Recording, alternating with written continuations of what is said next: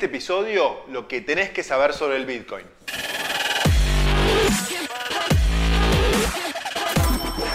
Esto es el Fede Teso Show.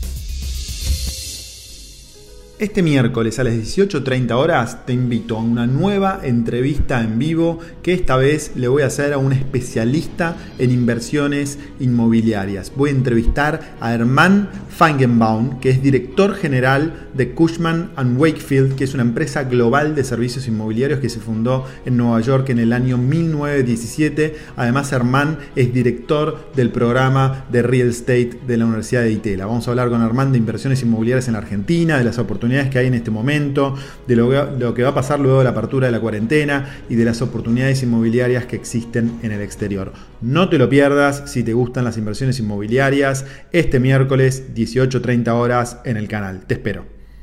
Hola amigos, mi nombre es Fede Tesori y este es el episodio número 133 del Fede Teso Show. Hoy vamos a hablar del Bitcoin, un tema que siempre genera mucho interés, que genera muchas pasiones, personas que lo aman, que creen que es el futuro y otros que lo ven con desconfianza y que dicen que es todo una estafa. Hace unos meses atrás le hicimos una muy interesante entrevista a Gonzalo Arzuaga, que es experto en Bitcoins y en criptomonedas, pero en esa entrevista no tuvimos tiempo de hablar y profundizar sobre los aspectos básicos de esta nueva moneda, de esta nueva tecnología. Por eso, en este episodio quiero aprovechar para profundizar este tema, para explicar lo más claro posible qué es el Bitcoin, cómo nos puede servir y dónde está su valor. Hay muchos temas para abordar, Así que en este primer episodio vamos a comenzar por el principio y luego gradualmente en los próximos episodios vamos a ir profundizando sobre el Bitcoin, y las criptomonedas. Pero antes de comenzar este episodio, quería saber tu opinión sobre el Bitcoin. Si ya invertiste en Bitcoin, por favor comentame abajo por qué lo hiciste. Y si no invertiste en Bitcoins, compartí tu visión de por qué no te parece atractivo. Así todos aprendemos de los diferentes puntos de vista y enfoques. En este mundo de las inversiones, recordá que no hay un solo camino para llegar al mismo objetivo. Puede haber varios recorridos, varias formas, varios puntos de vista y lo mejor que podés hacer para prosperar como inversor es tener la mente abierta y escuchar las diferentes opiniones. Ahora sí, comencemos. Me gustaría empezar por el principio con la historia de la creación del Bitcoin. Primero de noviembre de 2008, un misterioso mensaje fue enviado a la lista de correos sobre criptografía del sitio web metsdown.com. El remitente era de un desconocido llamado Satoshi Nakamoto. Ese mensaje tenía un título Bitcoin a Peer-to-Peer -Peer Electronic Cash System, que significa Bitcoin, un sistema de efectivo electrónico de persona a persona.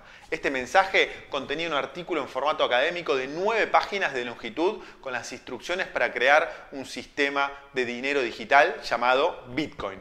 En la actualidad podés acceder a ese artículo tanto en inglés como en español realizando una búsqueda muy sencilla en Google. Así que si te interesa profundizar el tema, no dejes de hacerlo. En ese artículo se proponía la creación de una unidad monetaria de pago descentralizada con una emisión limitada y preestablecida por un protocolo. Los nuevos bitcoins emitidos de acuerdo al protocolo se otorgan en pago por el mantenimiento del sistema de intercambio de bitcoins, un sistema digital, seguro y descentralizado. Aunque la mayoría de la población mundial eh, el Bitcoin siguió siendo algo desconocido durante años. Para una pequeña comunidad de criptógrafos, el Bitcoin resultó ser de gran interés. El Bitcoin proponía una solución genial para configurar un medio de pago electrónico 100% seguro y libre del control de una persona o institución. Sin embargo, todos se preguntaban una cosa, ¿quién es Satoshi Nakamoto? Con su perfil de la Fundación P2P, Nakamoto afirmó ser un japonés de 37 años. Su uso perfecto del inglés y el hecho de que ni una sola línea de software del Bitcoin está documentada en japonés hace que la mayoría de las personas considere esta información falsa. Algunos piensan que Nakamoto es un grupo de personas que desarrollaron juntos el protocolo de creación del Bitcoin y esta tesis ganó mucho apoyo desde el principio, ya que para la mayoría de los expertos idear un sistema de criptomonedas tan complejo y eficiente es un trabajo que difícilmente puede hacer una sola persona. Con el incremento del interés por el Bitcoin, los medios de comunicación y los blogueros de todo el mundo se interesaron cada vez más por averiguar quién es Satoshi Nakamoto. Fruto de estas investigaciones y mediante el análisis lingüístico, en varios foros de criptomonedas se identificó a Nick Szabo como el verdadero Satoshi Nakamoto. Sabo era un entusiasta de las criptomonedas ya en los años 90, donde utilizó varios seudónimos en la red. Sin embargo, muy celoso de su intimidad, esta persona nunca reconoció ser el verdadero Nakamoto. Y en 2014 la revista Newsweek afirmó haber encontrado un ingeniero informático llamado Dorian Prentice Satoshi Nakamoto que vivía en California y que había sido despedido por el gobierno de Estados Unidos y que había desarrollado una ideología libertaria que llevó a investigar sobre las criptomonedas para que, eh, tener libertad de los gobiernos. Sin embargo, el propio Nakamoto desmintió en una entrevista ser el creador de Bitcoin y la comunidad inversora parece coincidir en que él no pudo haber creado la criptomoneda. Otras tesis sobre la identificación del creador del Bitcoin la aportó el informático australiano Craig Wright, quien afirmó que en 2015 será en realidad Nakamoto. Sin embargo, Wright no aportó pruebas suficientes que lleguen a validar esta afirmación, por lo que el misterio aún hoy continúa sin resolverse. Fuese quien fuese, Nakamoto junto con otros programadores de todo el mundo lanzaron el 3 de enero de 2009 el Bitcoin de acuerdo al protocolo en el artículo compartido meses atrás por el propio Nakamoto. Nakamoto minó las primeras 50 bitcoins a partir de lo que fue llamado el bloque del Génesis. En total se estima que en los primeros años del Bitcoin, Nakamoto minó un millón de bitcoins, que en la actualidad tendrían un valor de alrededor de 9 mil millones de dólares. En diciembre del 2010 fue la última vez que Nakamoto se comunicó con la comunidad inversora en criptomonedas y desde entonces nada se escuchó de él. A pesar del halo de misterio, que envuelve el nacimiento del Bitcoin, el éxito de la criptomoneda fue imparable. Entre 2009 y 2010, el Bitcoin solo era conocido en círculos muy reducidos de expertos de criptomonedas. En aquella época, la única manera de obtener Bitcoins era mediante la minería.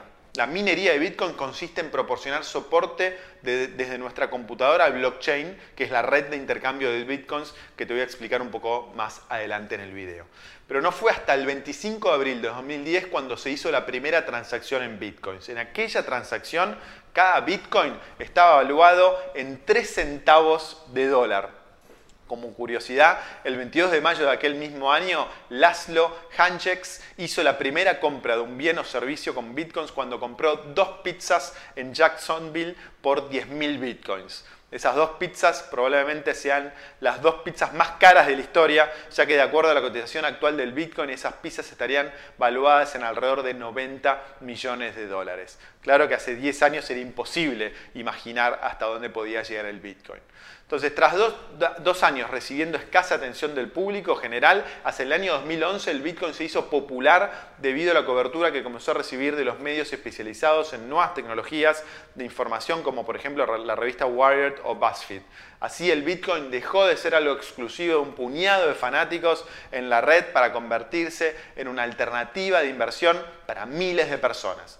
En esa época fue cuando escuché hablar del Bitcoin por primera vez. En realidad, en ese año compartí una oficina en el barrio de Palermo con un australiano que vivía en Buenos Aires. Y ese australiano llenó la casa de Palermo de computadoras para minar bitcoins. Yo no entendía lo que hacía en ese momento. Me intentaba explicar, pero la verdad que en el momento no lo entendí. Por supuesto, no tomé la decisión de invertir en bitcoins en 2011. Ni me imaginaba el boom que después tuvo el Bitcoin. El australiano sí lo aprovechó y hoy sigue viviendo parte de su tiempo en Buenos Aires sin la necesidad de trabajar para mantener un muy alto nivel de vida. Es que el australiano aprovechó todo el boom del Bitcoin y su fenomenal incremento en el precio. En apenas tres años, el Bitcoin pasó de valer unos pocos centavos de dólar a alcanzar una evaluación de mil dólares por unidad en diciembre de 2013.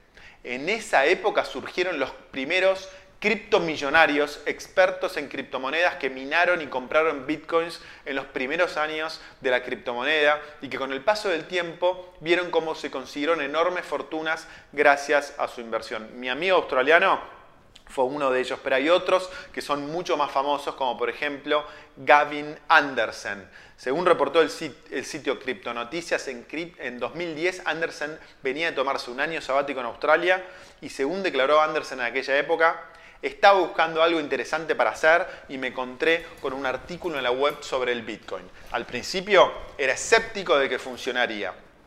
Parecía una idea loca, pero pude ver que había un código fuente real allí. En realidad había un programa que podía ejecutar. Así que lo descargué, lo probé y comencé a generar bitcoins.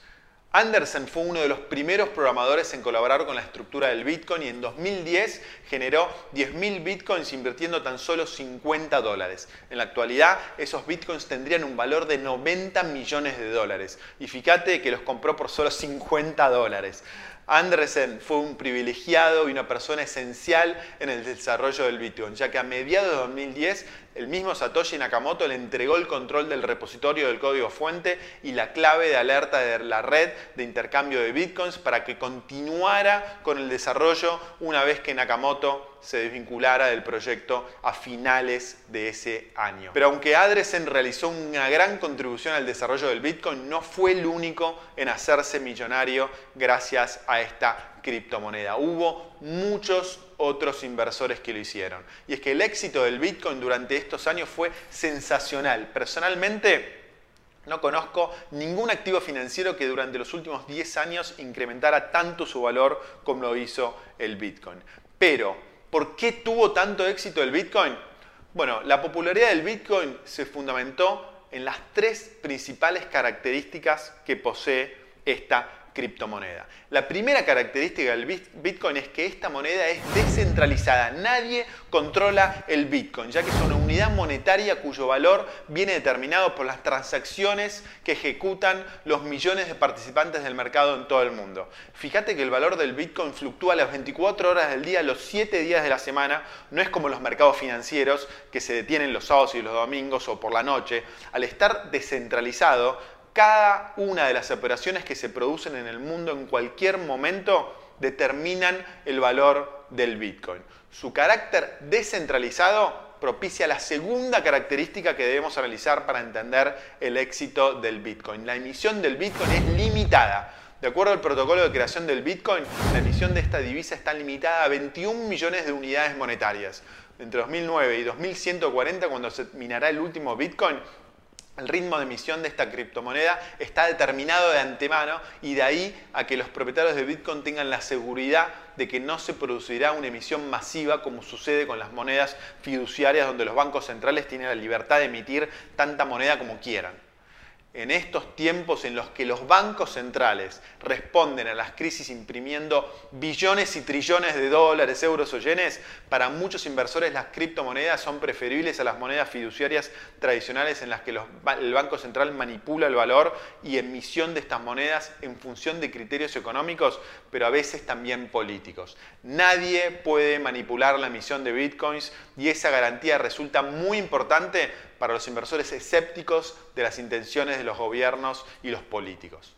La tercera gran característica que hizo popular al Bitcoin es que su intercambio es seguro. Gracias al blockchain, la tecnología de intercambio de Bitcoin, la transmisión de Bitcoin es casi imposible de piratear. ¿Pero qué es el blockchain?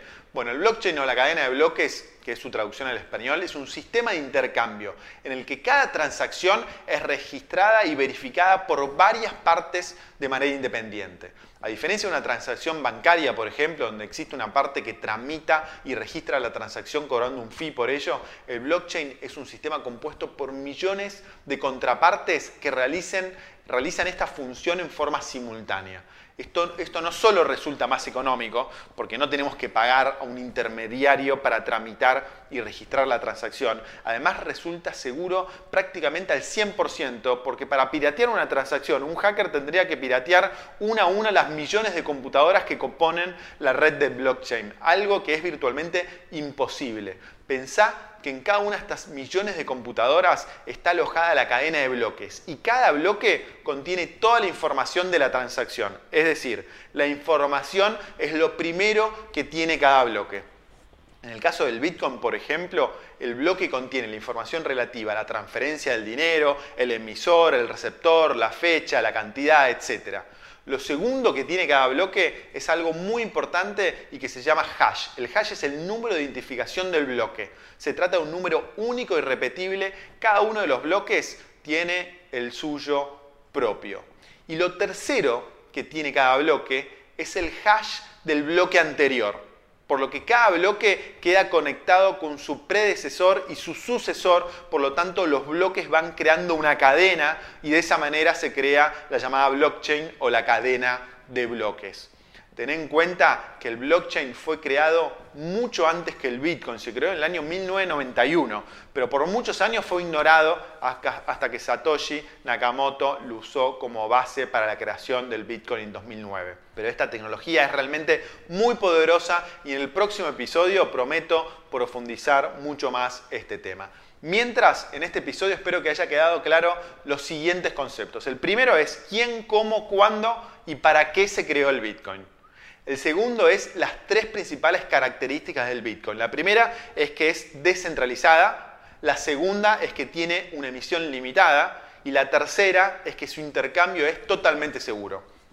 Y lo tercero eh, que me gustaría que te quedes es qué es el blockchain, cómo funciona y cómo esta cadena de bloques le da una seguridad total a los bitcoins y las criptomonedas. En el próximo episodio vamos a seguir profundizando este tema. Si algo no se entendió, revisa el video y si aún no lo entendés, por favor déjame el comentario abajo que en el próximo video voy a intentar explicarlo un poco mejor. Yo soy un convencido que el bitcoin y las criptomonedas tienen que estar en el portafolio de inversiones de todo inversor moderno, pero no podés invertir en este activo si antes no lo entendés. Así que espero que este video te ayude a entender un poco mejor de qué se trata este apasionante mundo del Bitcoin y las criptomonedas. Acordate que el audio de este video y de todos los otros videos los podés encontrar en mi podcast que podés encontrar en Spotify, en Google Podcast o en Apple Podcast directamente en tu teléfono celular. Así que no dejes de acompañarme allí también.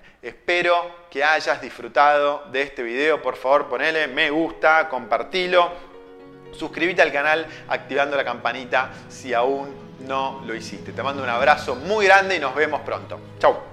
Este miércoles a las 18.30 horas te invito a una nueva entrevista en vivo que esta vez le voy a hacer a un especialista en inversiones inmobiliarias. Voy a entrevistar a Hermann Feigenbaum, que es director general de Cushman ⁇ Wakefield, que es una empresa global de servicios inmobiliarios que se fundó en Nueva York en el año 1917. Además, Hermann es director del programa de Real Estate de la Universidad de Itela. Vamos a hablar con Hermann de inversiones inmobiliarias en la Argentina, de las oportunidades que hay en este momento, de lo, que va a pasar luego de la apertura de la cuarentena y de las oportunidades inmobiliarias que existen en el exterior. No te lo pierdas si te gustan las inversiones inmobiliarias este miércoles 18.30 horas en el canal. Te espero.